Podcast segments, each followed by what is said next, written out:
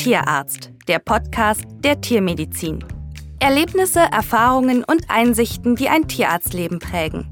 In diesem Podcast erzählen Tierärztinnen und Tierärzte von ihrer besonderen Leidenschaft zum Beruf. Ein Zeitdokument erlebter Geschichten der Tiermedizin. Heute mit Rolf Nathaus und Petra Sänger. Seit fast einem Jahr steht die Tierärztin Petra Sänger als Amtsleiterin der Veterinär- und Lebensmittelüberwachung im Landkreis Oder-Spree mit ihrem Team an vorderster Front der Tierseuchenbekämpfung gegen die afrikanische Schweinepest. Fachwissen allein reicht hier nicht. Man muss es wollen, sagt Petra Sänger, die bei schwierigen Entscheidungen dem Rat des Vaters folgt, lass dich nicht verbiegen. Zum öffentlichen Veterinärwesen ist Petra Sänger eher durch Zufall gekommen. Viel Auswahl gab es in der DDR damals nicht, sagt die tatkräftige Amtsleiterin, die trotz der aktuell enormen Belastung entschlussfreudig wirkt. Und wer die vielfältigen Herausforderungen kennt, mit denen sich Petra Sänger im Rahmen der ASP-Bekämpfung auseinanderzusetzen hat, merkt im Gespräch schnell, im Oder-Spree-Kreis ist die richtige Frau am Steuer. Über Zaunbau, Bergeteams, Kommunikation und Augenmaß im Spannungsfeld von Verordnungen und öffentlicher Erwartungen spricht Mensch-Tierarzt mit der Amtstierärztin Petra Sänger. Frau Sänger, wir kennen alle das Phänomen, dass bedeutende Ereignisse mit starken Bildern im Gedächtnis verhaftet bleiben und man weiß oft noch Jahre später, was man in dem Moment, da man eine bestimmte Nachricht gehört hat, gemacht hat. Am 10. September 2020 wurde für ihren Zuständigkeitsbereich und damit zum ersten Mal in Deutschland die afrikanische Schweinepest amtlich bestätigt. War das rückblickend ein ähnlicher Moment oder hat man dafür eigentlich schon zu lange mit dem Unvermeidlichen gerechnet? Beides. Beides. Ja, mit dem Unvermeidlichen gerechnet, spätestens äh, seit wir wissen, wie die Ausbreitungstendenzen in Westpolen gelaufen sind in den letzten Jahren und konkret seitdem wir den Elektrozaun unten an der Oder und an der Neiße zwischen Weihnachten und Neujahr 2019 errichtet haben mit zwei äh, Landwirtschaftsbetrieben und dem Landesforstbetrieb und Mitarbeitern des Veterinäramtes haben wir dort damals in 14 Tagen wirklich intensive Arbeit, Wildabwehrzaun errichtet, den mit Strom versorgt und über die gesamten Feiertage dafür gesorgt, dass der wirklich wirksam bleibt und Dinge, die Beschädigung oder Diebstahl bedeuteten und so wieder hergerichtet haben, um uns da zu wappnen. Und spätestens seit dem Zeitpunkt war ich eigentlich so in Hab-Acht-Stellung. Seitdem sind unsere Bergefahrzeuge gepackt gewesen und wir haben an und für sich jeden Tag mit einer Meldung gerechnet. Aber wenn sie dann kommt, hm, dann ist das so ein Moment, wo man dann sagt, aha, jetzt geht's los. Ja, und daran erinnere ich mich gut an den Nachmittag, ja. Das wäre eigentlich schon so mein, meine nächste Frage gewesen. Denn seit wir die Ausbreitung der ASP Richtung Nordwesteuropa verfolgt haben, wurde auch immer auf Informationsveranstaltungen, Kongressen, Tagungen äh, bestätigt, es ist keine Frage, ob die ASP nach Deutschland kommt, sondern es ist nur die Frage, wann und wo. Und entsprechend sind ja auch Vorbereitungen gelaufen, Katastrophenpläne erstellt worden. Ähm, es gibt aber dann trotzdem so eine Stunde Null, wenn es soweit ist, wird dann neu gewürfelt oder war man bereit und hat die Krisenpläne aus der Tasche gezogen? Auch wieder beides. Man holt die Krisenpläne aus der Tasche und dann merkt man aber, auch wenn man lange Erfahrung hat mit der Tierseuchenbekämpfung, ganz, ganz schnell, dass das eine besondere Situation ist und äh, die sich sehr, sehr rasant ausbreiten wird und eine Anforderung stellen wird, die man so in dieser Konsequenz, in diesem Umfang noch nicht kannte. Ich sage immer so vergleichsweise ähm, hochfahren für eine Krisensituation, die Flügelpest heißt oder etwas in der Größenordnung. Das ist was, was die Veterinärämter hier bei uns können, was, wo wir auch sagen, da brauchen wir einen Tag, fahren was hoch auf 1 zu 100 oder 1 zu 200 von der Kraft und von der Intensität. Aber das war jetzt eine Situation gefühlt von 1 auf 1000. Ja. Und da braucht es schon eine ganze Menge mehr, als wir bis jetzt ja so kannten. Ich kann mir vor allem vorstellen, ähm, dass ganz banale Probleme auftauchen. Äh, als Achillesferse der, der ersten Stunden und Tage stelle ich mir die Aufgabe vor, Kommunikation äh, zu betreiben. Denn mit der Bekanntgabe eines amtlichen Befundes greifen sofort auf verschiedensten Ebenen Maßnahmen. Und trotz unzähliger Besprechungen gibt es ja dieses Menscheln dass äh, Leute, die etwas weiter weg von diesen Entscheidungen sind, fragen, ja, ist das jetzt wirklich so und was bedeutet es für mich, obwohl man vorher oft gesagt hat, was es bedeutet. Welche besonderen Kompetenzen sind in dieser frühen Phase gefordert? Und da meine ich nicht nur Sie, sondern alle an diesen Entscheidungsprozessen Beteiligten. War das überhaupt so, dass die Kommunikation wirklich eine Herausforderung war? Ja, sie ist es, weil an und für sich der Umfang das Limitierende ist. Ähm, auf der einen Seite in den Krisenzentren hat man verfügbares Potenzial an Mitarbeitern, die wirklich fachlich kompetent aussagefähig sind. Auf der anderen Seite hat man eine riesen Erwartungshaltung in allen Bereichen der Gesellschaft, die betroffen sind unmittelbar. Und das eben von einer Minute auf die andere. Ne? Sprich die ganzen äh, Landwirtschaftsbetriebe, die Jäger als solches, die unmittelbar involviert sind und sofort wissen wollen, was ist wirklich Sache und was geht, was geht nicht, was müssen wir, was sollen wir lassen.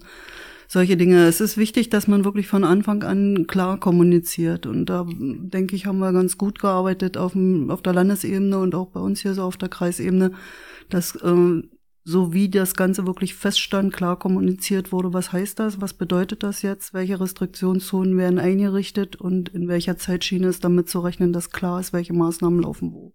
Das, glaube ich, ist ganz gut gelungen. Wie haben Sie das, wie haben Sie das konkret vor Ort äh, realisiert und umgesetzt? Gab es da eine Hotline? Saßen zwei Kolleginnen mhm. am Telefon äh, mhm. oder haben alle gesagt, wir wollen die Frau Sänger ans Telefon kriegen und wissen, was los ist? Ja, das passiert so, das ist so, ne? Und da, wo man es machen kann, versucht man es auch in der ersten Zeit, weil man weiß, äh, welche Entscheidungsträger auch draußen, gerade in den Betrieben, gerade auch in der Jägerschaft brauchen, auch gezielt eine klare Information, weil sie wieder Multiplikator sind für die eigenen Dinge. Und das kann man gut vorbereiten, wenn man vorher intensiv in der Kommunikation ist, ne? Weil dann hat man seine Verteiler und weiß, wer kriegt welche Informationen, um das auch wo weiter zu kommunizieren. Ja, ansonsten hier drin sofort hochgefahren, die Kommunikation nach außen, eine Hotline geschaltet, so dass jeder weiß, wo kann er sich hinwenden.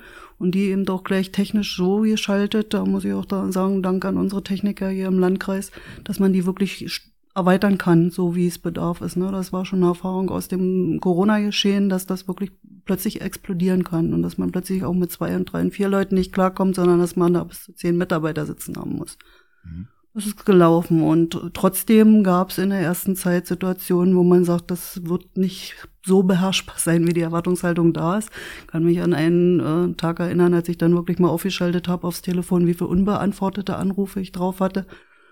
Und obwohl ich, glaube ich, gefühlt so am Tag, weiß ich nicht, immer permanent mit vier Telefonen rumgelaufen war, waren da über 1400 unbeantwortete Anrufe drauf. Ne? Bloß um mal so klar zu kriegen, welche Dimension es dann plötzlich ist. Ja, das sind Dimensionen, mit denen man nicht mhm. rechnet. Da kann man ja. nur äh, stoisch abarbeiten, filtern und ja. ja. und muss klare Informationswege kriegen, die dann eben wirklich nach außen kommunizieren, so dass sich die Rückfragen dann so PHP auch wieder senken, ne? weil dann eine klare Information in der Öffentlichkeit da ist. Und da ist um, ganz gut genutzt worden, auch unsere Medien, die Internetseite des Landkreises. Ich glaube, wir waren da sehr schnell, sehr aktuell dann mit den Informationen. Wir haben ja nun auch eine ganze Reihe Hörer, die sind vom Thema ASP, Schweinehaltung, Nutztierhaltung weit weg. Eine ganze Menge Kleintierpraktiker, Pferdepraktiker. Ähm, können Sie uns nochmal auf Ihre ersten Schritte mitnehmen? Die Maschinerie wird ja zum Teil schon im Hintergrund, haben Sie ja eben erwähnt, angelaufen sein, nachdem das Landeslabor den Verdachtsfall ausgesprochen hatte. Was waren dann die ersten Maßnahmen? Ja, die allerersten Maßnahmen waren eben wirklich die, die man vor Ort treffen muss, weil es handelt sich ja hier um eine Wildseuche als solches. Ne? Und insofern hieß es eben wirklich Feststellung Fundort, Sperrbezirk drumrum, Hochrisikozone drumrum bilden, so wie der Bekämpfungs- und Tilgungsplan es an und für sich vorsieht. Das ist im Nachhinein betrachtet relativ niedlich, weil wir haben eben wirklich mit diesem drei Kilometer Radius angefangen zu arbeiten, um diesen Fundort drumrum. Das bedeutete zwölf Kilometer Wildabwehrzaun ziehen und den wirklich Strom versorgen, wirksam setzen, vorher mulchen, dass man da wirklich auch den vernünftig setzen kann. All das sind Geschichten, ähm, die muss man ja auch vorbereitet haben. Das heißt, der, das Material muss liegen, die Weidezaungeräte äh, müssen so sein, die Batterien aufgeladen, dass man sie wirksam in, in, in, Betrieb setzen kann. Ne? Und das alles bitte von jetzt auf morgen Abend ist es erledigt. Aber in der Tierseuchenbekämpfung ist nun mal Zeit das höchste Gut. Ne? Wenn man versuchen will, was einzufangen, dann muss man eben wirklich so unverzüglich handeln. Und da denke ich, haben wir ganz gut eine, eine, Leistung hingelegt, weil das war ja am Mittwoch diese Verdachtsmeldung, am Donnerstag bestätigt, am Sonnabend stand der Zaun. Das haben wir hier mit Mitarbeitern des Veterinäramtes geleistet, vom Landesamt waren Kollegen dabei. Und da bin ich sehr, sehr stolz drauf gewesen, weil das ähm, kriegt man, kriegt auch nicht jeder stehenden Fußes einfach hin, indem man schnippt und sagt, so jetzt. Insofern ist es auch eine Situation, die kann man gedanklich so oft durchspielen, wie man will. Man muss sie dann umsetzen. Und da helfen einem dann alle nicht, die kluge Reden führen. Da braucht man dann wirklich Leute, die handeln. Ne? Ist es auch so eine Situation, wo man vielleicht auf, äh, mit der Zahl der vorhandenen Mitarbeiter gar nicht zurechtkommt? Muss man da auch ein bisschen unkonventionell sein, äh, Helfer ja. suchen? Ja. Äh, ich weiß nicht, Feuerwehr fällt mir ein. Äh, mhm. ja, ja, da muss man auf Ideen kommen, oder? Ja, ja, klar. Das ging dann sofort los. Das ist wirklich nur der erste Tag, wo man das so machen kann und da muss man dann aus dieser Not heraus auch handeln. Und ähm, das, sie brauchen ja auch eingespieltes Team. Es geht ja auch dann nicht, dass man sich Leute erst einweist und macht und so. Ne? Deswegen ist so in der ersten Situation immer das größte Fund. Man hat ein eingespieltes Team im Veterinäramt plus ein paar Außenkräfte. Die hatten wir ja auch so, die wir vorab schon dazu gezogen hatten, die auch wissen, wie sowas läuft. Und da sehr gut mitgeholfen haben an der Stelle. Aber dann ging das eben schon los, dass klar wurde, welches Ausmaß wird das haben, weil wir an dem Tag, als wir diesen Zaun gezogen haben, schon in den Nachmittagsstunden, als wir so über den Hügel in Richtung Neuzelle kamen, optisch wahrgenommen haben, meine Nase ist da sehr fein und reagiert, dass wir da ein Problem kriegen werden mit Kadavern aus Richtung Neuzelle. Und das hat sich dann bestätigt. Dort ist dann das erste Mal klassisch schon eine ganze veränderte Rotte gefunden. Und damit war klar, das wird das ganze Dorchetal betreffen. Und das hat eine Ausdehnung zwischen 10, 12 Kilometern mit dem See dran, 12 Kilometern. Und damit war dieses Kerngebiet, dieses kleine, was wir da eingezäunt hatten, dann schon obsolet und wir wussten, das nimmt größere Ausmaße an sich. Und dazu kommt, dass das eben schon eine geografische Gegebenheit ist, die ist wunderschön. Ein kleines Bachtal, naturbelassen, Naturschutz 100 Punkte, aber zum Suchen, zum Finden, zum Bergen, sehr schwieriges Gelände. Wahrscheinlich schilfintensiv. Ja. Ja, auch und eben wirklich sehr ähm, bewachsen als solches, undurchschaubar sozusagen. Man sieht's optisch nicht, man muss mit Wärme, Wärmebildkameras rein, man muss mit den Hunden rein, die mit der Nase dann was aufspüren und dann eben wirklich in diesen unwegbare Brombeerhecken, alles solche Dinge, ne? da eben wirklich so arbeiten, dass man die Kadaver da rausbergen kann. Und dazu haben wir dann schon am ersten Wochenende äh, das THW zum Beispiel dabei gehabt mit 30, 40 Leuten und so zog sich das durch wie ein roter Faden. Feuerwehren, Bundeswehr, die Mitarbeiter der Kreisverwaltung, intensiv Bundeswehr mehrfach eingesetzt. Also man braucht da sehr, sehr viel externes Personal dann auch. Ja.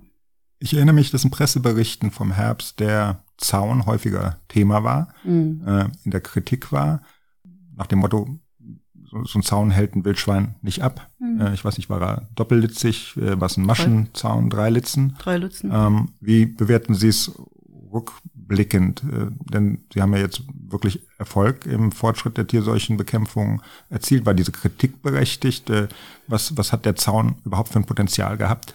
Mhm. Ähm, das ist ein dreilitziger Wildabwehrzaun gewesen, den wir verwendet haben, mit einem Flatterband oben noch. Ähm, der ist insofern vorab gut, als gut befundet worden, weil der über die Stromwirkung was macht. Diese Erfahrung hatten wir aus der Verwendung unten an der Oder und an der Neiße. Da haben auch im Dezember alle gesagt, na, was setzt ihr da an, was soll das, das wird nichts bringen. Das haben die Tiere sehr gut angenommen und sehr gut auch verstanden. Wir hatten ganz, ganz wenig Wildschaden durch Wild selber da drin und wir hatten auch äh, so gut wie keine Durchbrüche an dem Elektrozaun bei uns auf dem Territorium, 42 Kilometer im Übrigen, an der Oder und Neiße entlang, durch die Wildschweine als solches. Die haben das schon angenommen und haben es verstanden, haben die Informationen weitergegeben, das nehmen die dann auch auf. War ich ehrlich gesagt selber überrascht drüber, hätte ich mir gar nicht so vorgestellt, dass es diese Wirksamkeit haben kann. Ne? Das ist eine vorübergehende Sicherungsmaßnahme. Als mehr ist es nicht zu bewerten, aber eine andere Chance hat man ja auch nicht, um so schnell zu arbeiten innerhalb eines Tages. Sie müssen langfristig den Festzaun ziehen, aber dazu müssen sie Vorbereitung treffen. Und für so eine vorläufige Geschichte ist es sehr, ein sehr gutes, approbates Mittel. Wir haben jetzt im Laufe der Zeit umgestellt auf den vierlitzigen Zaun, um dort auch andere Möglichkeiten zu haben. Äh, die Stromversorgung dran zu bringen, dass man nicht über Weidezaungeräte arbeiten muss, weil die eben so diebstahlanfällig waren da unten. So dass wir jetzt an, an Baustrom und solche Dinge äh, daran gehen. Das sind aber dann Erfahrungen, die man macht im Laufe der Zeit. Wir sagen im Moment für die vorläufige Einzäunung von so einer, von so einem Restriktionsgebiet, Hochsicherheitszone, Kerngebiet, äh, ist definitiv der vierlitzige Elektrozaun und Bauzaun haben wir zwischendurch verwendet, wenn es dann wirklich größere Entfernungen auch sein müssen. Der 1,20 Meter Bauzaun, sehr gut verwendbar. Mhm. Sie haben eben schon äh, die Bergung angesprochen und ähm, die besondere Herausforderung, die damit einherging, die Suche und Bergung von Kadavern, beziehungsweise auch Entnahme, sprich Tötung und Bergung von Wildschweinen in der Kernzone, in der weißen Zone. Mittlerweile sind, wenn ich richtig informiert bin, rund 400 Quadratkilometer eingezäunt. Können Sie mir noch mal ein Bild von der Arbeit dieser Such- und Bergungstrupps äh, geben? Eben, ich habe gesehen, ganzes, einen ganzen Flur haben Sie hier mit äh, Büros im Moment mhm. für diesen mhm. Berg. Wie arbeiten die? Wie organisieren die sich? Ja, ähm, das basiert auch auf den Meldungen, die von draußen reinkommen. Und da muss man sagen, sehr intensiv. Die Jäger dann gearbeitet, aber auch alle anderen, die Landwirte, die was feststellen und solche Fundmeldungen wirklich bei uns ähm, angeben. Das ist die Basis für den äh, Einsatz des Bergeteams am Tag. Ne? Anfangs haben wir wirklich mit Mitarbeitern des Veterinäramtes und der Fischereibehörde gearbeitet. Und da muss ich sagen, die Kollegen haben einen super Job gemacht, weil die haben die Situation erfasst. Wir hatten ja relativ schnell klar, dass der Eintrag des Geschehens doch ein Stück länger her sein musste, nach den Liegezeitenbeurteilungen, die wir vom FLI bekommen haben, sodass wir an für sich für uns klar hatten, wenn wir hier was schaffen wollen, dann müssen wir sehr intensiv sein in der Entnahme der Kadaver aus der Landschaft, um die Infektionsquellen einfach runterzukriegen. Und ähm, das ist anfangs wirklich durch meine Mitarbeiter hier sehr, sehr intensiv und sehr gut gelaufen. Die haben mir innerhalb eines Tages, was morgens hier eingegangen war, war immer Zielstellung, das muss abends weg sein. Ja, und das macht's aus. Und damit war aber auch relativ schnell klar, dass wir das hier mit vier Kollegen oder fünf, sechs Kollegen im Wechsel aus dem Veterinäramt nicht auf Dauer schaffen werden. Deswegen ist sehr zügig entschieden worden, dass wir Mitarbeiter einstellen, die Kreisverwaltung, sind sechs Stellen ausgeschrieben worden sind zum überwiegenden Teil Jäger. Muss man auch erstmal Menschen finden, die da bereit sind, das auf Dauer wirklich zu machen und mit der Thematik auch wirklich umgehen können, auch psychisch umgehen können. Denn man findet ja nicht nur tote Tiere und Nein. es geht auch nicht nur um die Entnahme vitaler Schweine wie auf der Yacht, sondern man hat ja auch Schweine im fortgeschrittenen Krankheitszustand, die siechen, so sind so im Verenden und äh, müssen abgefangen oder getötet werden. Ja, ja, das ist die eine Problematik und die andere ist eben wirklich Kadaverzustände, die vorher auch von meinen Mitarbeitern so auch noch nicht jeder mal irgendwie wahrgenommen hatte und wusste auch vielleicht für sich selber gar nicht, kann ich damit vernünftig umgehen. Das muss man ja auch erstmal für sich dann austesten. Ja, und dann ist zusätzlich eben wirklich auch eine Ausschreibung gelaufen einer äh, separaten kleinen Firma, die das wirklich auch mit übernimmt und diese Leistung erbringen kann, auch in schwierigen Situationen, Gewässersituationen, Schiffgürtel, alles sowas, wo man auch nicht einfach rankommt. Ne? Ja, und da arbeiten inzwischen bis zu zehn Männer jeden Tag dran und sind sehr, sehr intensiv wirklich an diesen Fundmeldungen dran und sehen zu, dass das wirklich sofort rauskommt, beprobt wird, so geborgen wird, dass vor Ort auch wirklich die Fundstelle als solches nicht mehr infektiös bleibt und dann der Tierkörperbeseitigungsanstalt zugeführt wird. Ja, und da bin ich sehr froh drüber, weil das ist, glaube ich, ein Hauptfund, das ist eine der wichtigsten Säulen in diesem gesamten Prozess gewesen, in der Beurteilung. Wie hat die Rea Bevölkerung reagiert oder wie geht die Bevölkerung mit diesem Thema um? Vielleicht haben auch Tierschutzorganisationen reagiert auf diese Entnahme. Ist ja ein bisschen äh, weichgespülter äh, Begriff, äh, aber ähm, denn die Wildschweine kommen ja nicht in Quarantäne. Das heißt, äh, das, was jetzt in der weißen Zone ist, wird äh, getötet. Besteht da Verständnis für Tierseuchenbekämpfung ähm, oder wird das vom Bedürfnis überlagert, äh, bedrohten Tieren helfen zu müssen? Oder wird es gar nicht wahrgenommen? Naja, ähm, das ist ein, äh, ein, Thema, was von Interesse ist. Ähm, ich sag mal, es wahrzunehmen ist ja nicht so ganz einfach, denn wenn man durch die Gegend fährt, dann stellt man ja als Außenstehender nur fest, die bauen hier überall Zäune. Was von der Thematik als solches kriegt ein Außenstehender ja wenig mit, weil diese Funde der Kadaver, das passiert ja durch die Jäger, durch die Landwirte, alle, die unmittelbar irgendwo in der Fläche unterwegs sind. Das ist relativ ganz geringer Anteil durch die Bevölkerung die im Wald spazieren war oder so. Es kann, war nicht viel, wenn ich sag mal fünf Prozent oder sowas, mehr war es nicht, ne? So dass ähm, das nicht ganz so körperlich spürbar ist. Wenn man das einmal wirklich erlebt hat und so dran war an so einer verendenden Rotte oder einer verendeten Geschichte, dann ist einem sofort klar, dass man alles ransetzen muss, um dieses Sterben und diese Infektionskette zu beenden, um dieses Sterben zu verhindern, weil das ist eine ähm, schwierig verlaufende Erkrankung, die wirklich nicht einfach auch für die Tiere ist, nach dem, was wir beobachtet haben. Die haben da schon Qualen, Leiden dran, kann man schon so sehen. Und wenn man es so bewusst kommuniziert, dann äh, kann man es auch den Tierschützern vermitteln. Das muss man natürlich offensiv machen und das habe ich gemacht in der ganzen Zeit und habe immer wieder auf diese Punkte explizit hingewiesen, dass wir an der Stelle jetzt wirklich langfristig nur weiterkommen, wenn wir wieder in Richtung gesunde Wildpopulation arbeiten wollen, dass wir erstmal durch dieses Tal durch müssen und definitiv sehen müssen, dass wir das Gebiet freikriegen vom Schwarzwild, sodass die Wirte raus sind und nur so eine Chance besteht, diese Seuche zum Stehen zu bekommen. Ne? Und das ist nicht einfach, aber man, ähm, ja, muss bei dieser Überzeugung ähm, dann auch so, so wirksam sein, dass das rüberkommt, auch in diese Geschichten rein oder in die, die gesellschaftlichen Schichten rein, die es eher emotional betrachten. Ne? Weil das ist hier nichts für zart beseitete. Tierseuchenbekämpfung ist, hat nichts zu tun mit Emotionen vordergründig. Ne? Da muss man diesen Gesamtprozess beurteilen, muss danach die Entscheidungen treffen können. Mhm. Ja.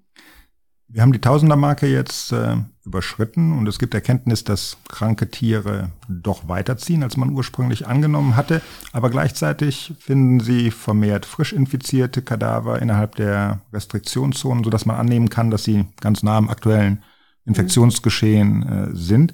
Sie haben mir das eben auf der Karte gezeigt. Sie legen im Zaunbau nach und außerdem wurde die weiße Zone zur besseren Räumung kompartimentiert. Mhm. Ja, so habe ich es gefunden herrscht äh, aktuell eine gewisse Zuversicht, die Ausbreitung der ASP weiter wirkungsvoll einzudämmen. Und wenn jetzt eine Zeit lang keine Funde kommen, welche Entscheidungen hat das zur Folge? Wie geht's dann weiter? Ja, das ist für mich jetzt nach acht Monaten intensivster Arbeit äh, so der erste Punkt, wo ich so für mich selber vorsichtig optimistisch auch an das Ganze mal rangehen kann und sagen kann, bei der äh, Ausgangslage, die wir hatten, bei der Größenordnung der Kerngebiete, wesentlich größer als ganz Belgien zusammen, ne, ist das jetzt nach dieser Zeitschiene ähm, ein Stand, wo man sagen kann, es beweist, dass diese wirklich umfangreichen Maßnahmen, die man da zieht, eine Wirkung haben. Und wenn wir das jetzt konsequent weitermachen und da wirklich so dranbleiben, dass man an diese frischen Fundorte sofort rankommt und die Infektketten dann noch schneller unterbrechen kann als bislang, ne, wenn die eben zehn Wochen da liegen in der Landschaft, hast du doch ein relatives Potenzial, was wieder infiziert sein kann. Dann denke ich, ähm, ist das die wichtigste Intention, um das Ganze in Richtung äh, Minimierung zu bringen. Und dann müssen zusätzlich die Jäger intensiv arbeiten. Und das ist die nächste Baustelle, ne? dass man wirklich die gesamte Jägerschaft davon überzeugt, dass diese Entnahme jetzt das zwingende Mittel ist und dass man da nicht lange hin ziehen lassen kann, die Zeit, sondern dass das in einer absehbaren Zeit Schiene passieren muss. Und dass es dann äh, möglich sein wird, das wirklich auch in Richtung Tilgung wieder zu führen, ja. Bin ich fest überzeugt, gehe ich auch nicht von ab. Man muss es nur wirklich konsequent machen. Man darf da nicht zuwarten und hoffen oder so. Das geht nicht. Da äh, kriegt man immer einen Bumerang. Also ich jedenfalls aus meiner Erfahrung kriegt da immer einen Bumerang, ne, wenn man da nicht, nicht intensiv äh, arbeitet.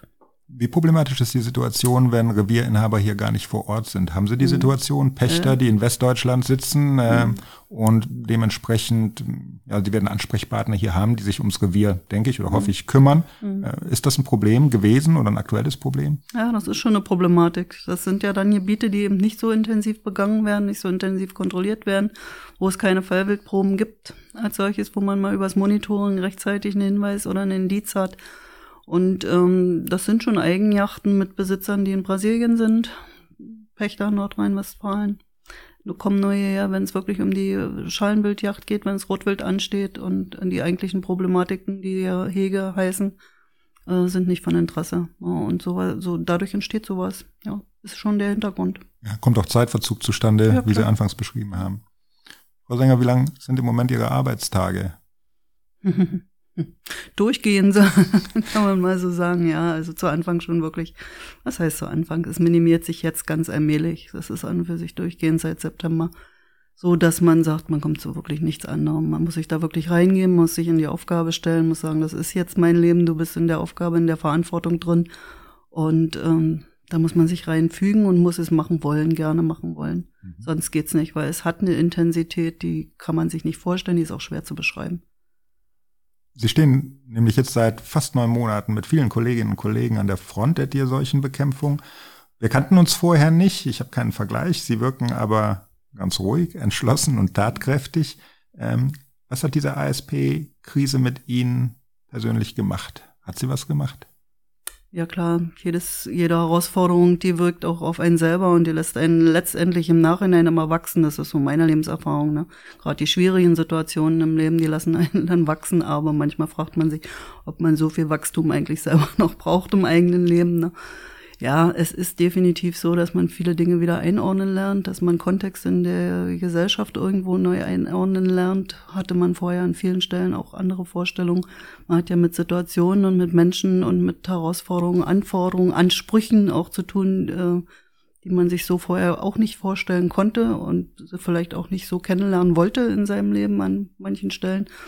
Das ist schon was. Man lernt auf den eigenen Füßen noch anders zu stehen und, und zu gucken, wo die eigenen Wurzeln sind, wo man hergekommen ist in der beruflichen Entwicklung und was einem wichtig ist in dieser beruflichen Entwicklung.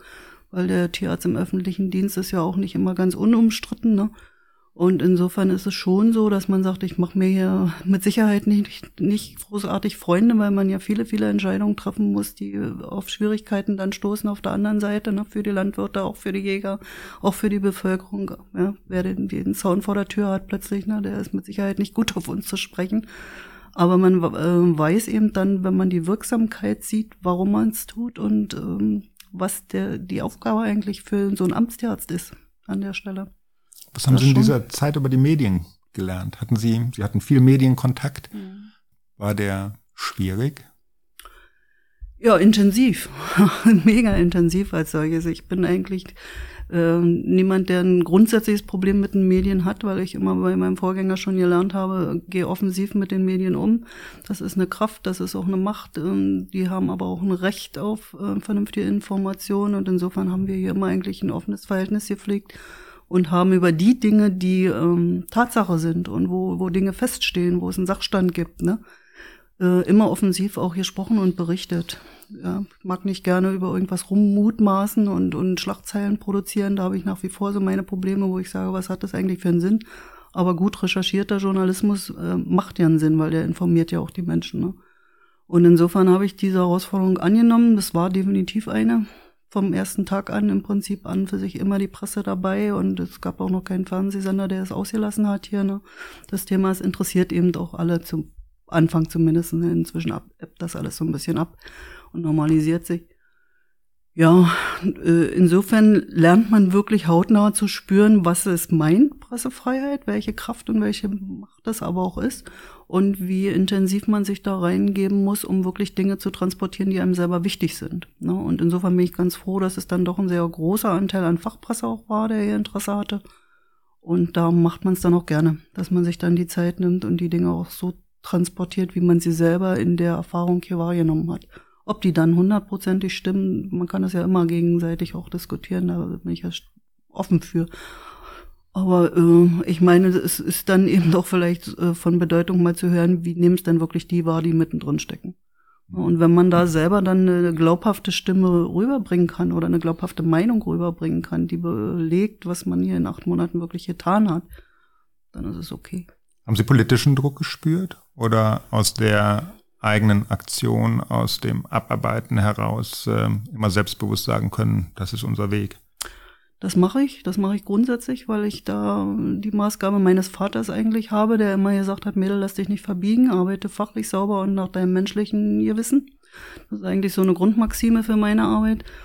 Aber man spürt das natürlich in den Außenwirkungen. Sie sprachen vorher an, die Kritik am Zaun und alles solche Dinge, die so von Anfang an immer kamen. Das ist ja, wenn es konstruktive Kritik ist, die weiterhilft, ist das ja nichts Bedenkliches. Aber wenn Kritik immer nur geübt wird, um dann an und für sich eine, eine politische Nebendiskussion auf diesem, gerade auf diesem Schauplatz zu führen oder so, dann ist es natürlich nichts, was vorwärts bringt und ist auch nichts, was irgendwo hilft. Aber das muss man dann auch mal benennen und muss sagen, das ist eigentlich hier eher nur hinderlich. Mhm. Denn Sie mussten ja auch Entscheidungen treffen oder im Auftrag umsetzen, die äh, durchaus dann wirtschaftliche Folgen für landwirtschaftliche Betriebe mit sich mhm. brachten oder auch zu persönlichen Einschränkungen führten. Stichwort äh, Zaunbau vor dem Haus, wo jemand sagt, äh, finde ich nicht mhm. schön, das ist jetzt mhm. noch eine Lappalie. Ähm, nun bewegt man sich dabei auf der Grundlage von Gesetzen, Verordnungen, Vorschriften. Gab es trotzdem für Sie Entscheidungen, die mit einem Ermessungs Spielraum verbunden waren und die dann zu Anfeindungen geführt haben?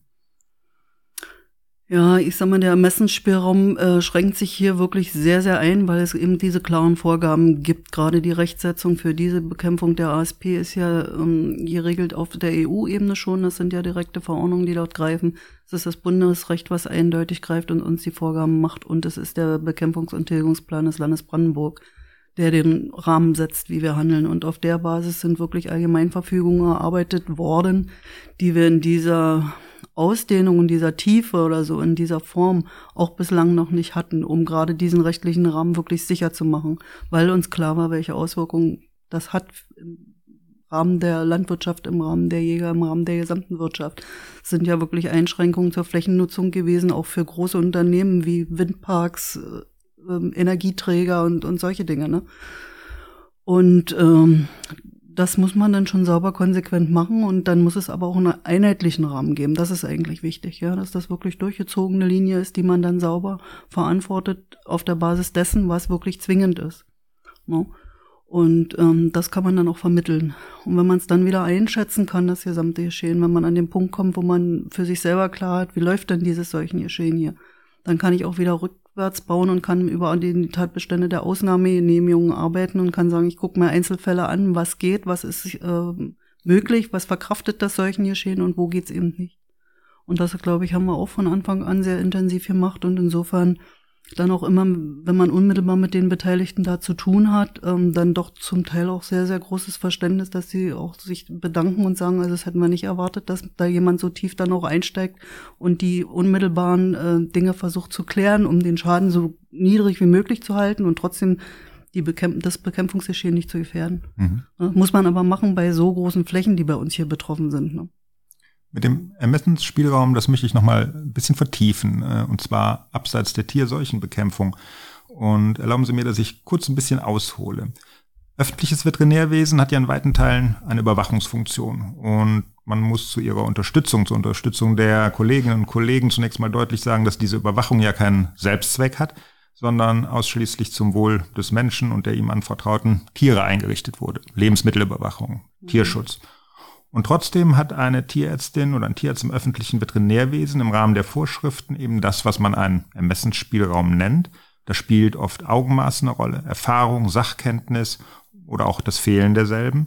Vielleicht aber auch die persönliche Kenntnis des Gegenübers oder Menschenkenntnis allgemein. Und Entscheidungen können getrübt werden von politischer Haltung, im schlechtesten Fall von Ideologie worauf will ich hinaus? Tierärzte, die mit veterinärpolizeilichen Aufgaben betraut sind, sehen sich oft Anfeindungen ausgesetzt. Das reicht von Beleidigungen über Mobbing bis hin zu konkreten Drohungen oder gar tätlichen Angriffen. Das alles häufig im Kontext von Tierschutzfällen, aber durchaus auch in der Auseinandersetzung mit Praktikern ähm, und äh, wenn es zum Beispiel um die praxisnahe Umsetzung der Vorgaben zur tierärztlichen Hausapotheke ähm, geht. Welche Haltung haben Sie persönlich zu dieser besonderen Anforderung an, an Ihre Arbeit? Mhm. Die heißt auch, so wie ich es vorhin schon mal sagte, bleib grundsätzlich bei deinen fachlichen Kenntnissen, bleib bei deiner Rechtskenntnis und bleib aber auch bei deinem menschlichen Verständnis und bei deinem Umgang mit den Menschen. Und das gehört für mich als Grundvoraussetzung dazu, dass man jeden in seiner Situation wirklich ernst nimmt, wahrnimmt und da auch versucht, sich in diese Situation reinzufinden. Wenn man das gut kann und das an und für sich äh, trennt von persönlichem Ehrgeiz, beruflicher Entwicklung oder solchen Dingen, die da manchmal eine Rolle spielen, warum man unbedingt irgendwas durchsetzen muss, dann kann man Situationen anders und besser lösen, weil man dann wirklich versuchen kann, auf die Menschen einzugehen und dabei bei seinem Standpunkt fachlich und rechtlich zu bleiben. Ja, und da muss man aber nicht auftrumpfen, da muss man nicht beweisen, dass man von Amts wegen irgendwer ist, wer ist man von Amts wegen? Auch äh, ein Mensch als solches, der bestimmte Aufgaben hat, die durchzusetzen. Und das macht man, weil man da drin steckt und sagt, ja, es ist wichtig, dass jemand diese fachlichen und rechtlichen Grundsätze umsetzt, weil ansonsten hätten wir Anarchie als solches. Und da muss man aber bei dem immer versuchen, den richtigen Weg zu finden. Und ich muss sagen, in meinen 35 Berufsjahren hat es wenige Situationen gegeben, wo ich aufgesteckt habe und gesagt habe, hier habe ich keine Möglichkeit mehr. Immer wieder an und für sich einen Weg sehen, um dem anderen äh, eine Chance zu geben, selber zu erkennen. Und das ist eigentlich auch das, was ich versuche, meinen jungen Kollegen immer wieder zu vermitteln. Wichtigste Aufgabe hier in so einem amtlichen Tierarztberuf im öffentlichen Dienst, in so einem Veterinäramt ist, draußen unser Wissen einzubringen und den Menschen irgendwo nahezulegen oder äh, Nachdenken zu ermöglichen, dass sie wirklich einen Ansatz finden, nachdenken können und dann zu einer Änderung ihres Verhaltens kommen im besten Fall weil dann sind wir tatsächlich wirksam. Ja. Der Nebenschauplatz ist ja immer das verwaltungsrechtliche Handeln, der bei uns mehr und mehr Raum einnimmt. Das ist leider Gottes so, weil eben doch wirklich mehr und mehr, gerade im Tierschutzbereich, die Menschen auch über ihre Anwälte agieren und wir dann eben auf dieser Schiene arbeiten. Und da haben wir ja dann oft die Situation, dass es wirklich ins An- und ins Bestrafen geht von Verstößen und als solches.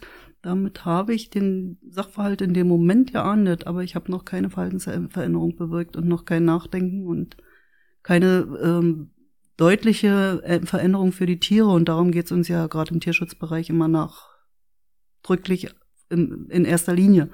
Ich sage, es geht in der Regel darum, die Situation für die Tiere zu verändern. Und das muss passieren. Und da muss man immer den Weg finden, der gerade auf die Situation passt, in der man sich befindet. Und das ist so vielschichtig, kann man sich von außen auch nicht vorstellen, was hier in so einem Veterinäramt alles aufläuft und wie viele individuelle Geschichten im Leben es gibt. Aber so vielfältig wie es Leben ist, so spiegelt sich das hier wieder. Ja. Ich habe noch keine Veranstaltungen der beamteten Tierärzte besucht. Ähm, haben Sie den Eindruck, dass dieses Thema Kommunikation mit dem Kunden, sprich Tierhalter oder vielleicht Praktiker, Mobbing, Anfeindung, wird das ausreichend thematisiert oder äh, müsste diese Kommunikationsschiene ähm, nochmal hervorgehoben werden? Das wird dort intensiv gelebt und äh, bedient das Thema, wo die Notwendigkeit schon wirklich akut da war. Und bei uns, wir hatten es mehrfach. Wir machen jetzt seit mindestens fünf, sechs Jahren individuelle Geschichten hier für alle Mitarbeiter. Weil ich sage, eh solche Situationen draußen vor Ort eskalieren und Schwierigkeiten wirklich in die Anfeindungsrichtung so gehen, dass es die Mitarbeiter gefährdet und unter Umständen muss es immer erstmal den Weg geben, dass der Mitarbeiter Möglichkeiten hat, wie de deeskaliert er denn selber? Wie geht er denn wirklich in die Situation rein und wie kriegt er da auch mal einen Haken geschlagen, um aus einer schwierigen Situation wieder eine Befriedung zu machen? Und da muss man Kraft reinstecken und dann hat das auch Ergebnisse. Ja, ja, aber da muss man intensiv dran arbeiten, muss man wollen. Das ist schon so.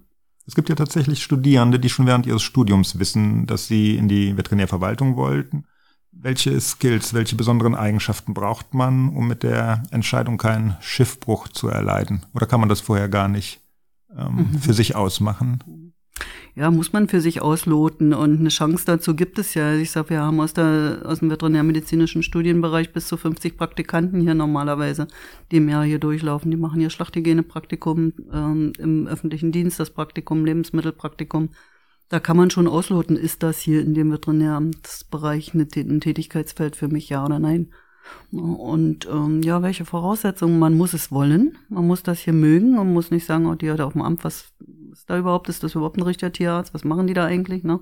Diese Haltung, ähm, ja, die, die, die hilft uns dann an der Stelle nicht, weil das ist schon äh, ein eigenständiges äh, Arbeiten, ein eigenständiger Tätigkeitsbereich. Es ist auch definitiv so meine Erfahrung, dass man als approbierter Tierarzt noch kein amtlicher Tierarzt ist. Braucht es mit Sicherheit diese Ausbildung, die wir für das Verwaltungsrecht hier brauchen, um dann die Möglichkeit zu haben, eigenverantwortlich wirklich zu handeln. Wir hatten großes Interesse an dem geltenden Recht dran und das wird auch nicht einfacher. Neuer Tiergesundheitsrechtsakt, sage ich nur, der stellt im Moment gerade das gesamte Rechtsgefüge der Tierseuchenbekämpfung, was ich seit mein ganzes Berufsleben eigentlich für mich hatte und intubiert habe sozusagen auf den Kopf. Aber ich lasse mich nicht ganz schrecken, weil im Prinzip setzt nur einen anderen Rahmen. Ne? Der fachliche Inhalt wird sich nicht wirklich ändern. Aber das muss man ja auch erstmal wollen, weil das EU-Recht ist eben auch nicht einfach zu lesen und auch nicht einfach zu handhaben. Und äh, wenn man dann sagt, ja, da drin sehe ich meine Aufgabe, dann ist okay, dann kann es gehen. Und dann ist, ist es noch nicht einfach, noch lange nicht einfach. Wir haben viele, viele Einzelsituationen, wo junge Kollegen dann auch aufstecken und sagen, komm da nicht weiter. Wie wollen wir das machen? Und da muss man dann auch wachsen wollen dran. Da muss man dann bereit sein zu lernen und zu sagen, ist okay, ist diesmal schief gelaufen, nächstes Mal weiß ich wie. Und das bleibt lebenslang so. Da bin ich auch froh und auch nicht gefeit, dass ich auch noch mal in Situationen komme, wo ich denke, oh, hier musst du auch noch lernen erst. Haben Sie diesen Weg damals auch angestrebt oder sind Sie durch Zufall auf diese Schiene geraten? Habe ich gerade heute Morgen erzählt. Das ist der Zufall an der ganzen Geschichte. Ne? Ja, wir waren ja noch eine Generation, wir sind ja zentral gelenkt worden nach dem Studium. Gab, zu DDR-Zeiten gab es eine zentrale Lenkungskommission, die hat die ähm, Absolventen der Humboldt-Uni, wo wir studiert haben, und Leipzig eben auch zentral gelenkt in die Bereiche, wo damals Tierärzte gebraucht wurden. Und wir waren ein Jahrgang, wo es dann wirklich nur noch hieß, die Insel Riems braucht Tierärzte und das Impfstoffwerk in Dessau braucht Tierärzte. Ja, und in dem Jahr war meine Tochter geboren. Und dadurch waren das eben beides keine Einsatzgebiete, die für mich in Frage kamen als solches. Und dadurch ähm, habe ich dann nachgefragt, damals beim Bezirkstierarzt, welche direkten Möglichkeiten hier vor Ort bestehen. Und er hatte mich verwiesen an den damaligen Kreistierarzt und da spielte auch wieder der Zufall eine Rolle. Da war eine Kollegin gerade mit ihrem Mann in einen anderen Landkreis gegangen, die hier die Tierseuchenbekämpfung gemacht hatte über mehrere Jahre. Und so bin ich in diese Stelle reingewachsen und mache im Prinzip seitdem die Tierseuchenbekämpfung, ja. Und das ist so zunehmend dann wirklich mein Arbeitsfeld geworden. Zwischendurch immer mal gehadert und gedacht, oh, gehst du doch raus, machst eine eigene Praxis.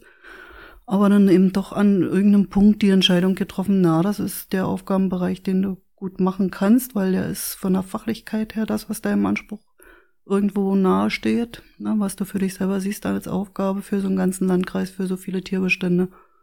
Und das ist auch so vom Herangehen eher dein, das, was dir selber gefällt, weil die Aufgaben kommen ja zu uns. Wir haben ja jeden Tag wirklich über die, brauche ja morgens nur das Telefon angucken oder die E-Mails aufmachen oder die Postmappe, dann kommt ja die Arbeit, schwappt der ja förmlich auf dem Schreibtisch und es ist in der Regel immer mehr als zu bewältigen ist. Ne? Man muss also nicht der Arbeit so hinterherlaufen und man muss dem Kunden nicht so hinterherlaufen. Das heißt nicht, äh, dass wir nicht eine Kundenfreundlichkeit in dem Sinne auch haben. Wir haben ja auch den Anspruch, dass der, die Verwaltung den Dienstleistungscharakter jedem gegenüber irgendwo im Vordergrund sieht. Ne?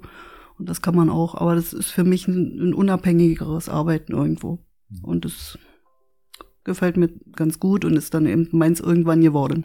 Ich habe auf jeden Fall den Eindruck, dass der Landkreis äh, froh sein kann, dass ihm ganz viele Zufälle in die Hand gespielt haben und er sie gewonnen hat. Mhm. Liebe Na, Frau ja. Sänger, ich wünsche Ihnen weiterhin viel Erfolg bei der Bekämpfung der afrikanischen Schweinepest und natürlich bei allen weiteren Aufgaben, die noch auf Sie warten, aber vor allem, dass Sie persönlich und Ihre Familie in jeder Hinsicht unbeschadet aus dieser schwierigen Zeit hervorgehen. Vielen Dank. Ja, bedanke mich auch ganz herzlich und wünsche auch allen Kollegen, dass ihnen möglichst diese Situation erspart bleiben möge. Da wir tun hier alles daran, um wirklich das wieder zurückzuführen und dann für die Zukunft zu verhindern, dass wir neue Ausbrüche haben.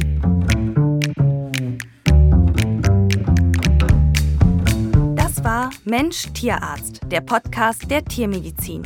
Idee von Rolf Nathaus und Jörg Held. Mensch Tierarzt ist eine Produktion von vetfokus.de und wir sind tierarzt.de. Alle Podcast-Folgen und mehr Hintergrundinformationen zu den Gesprächspartnern und Themen finden Sie online unter mensch-tierarzt.de.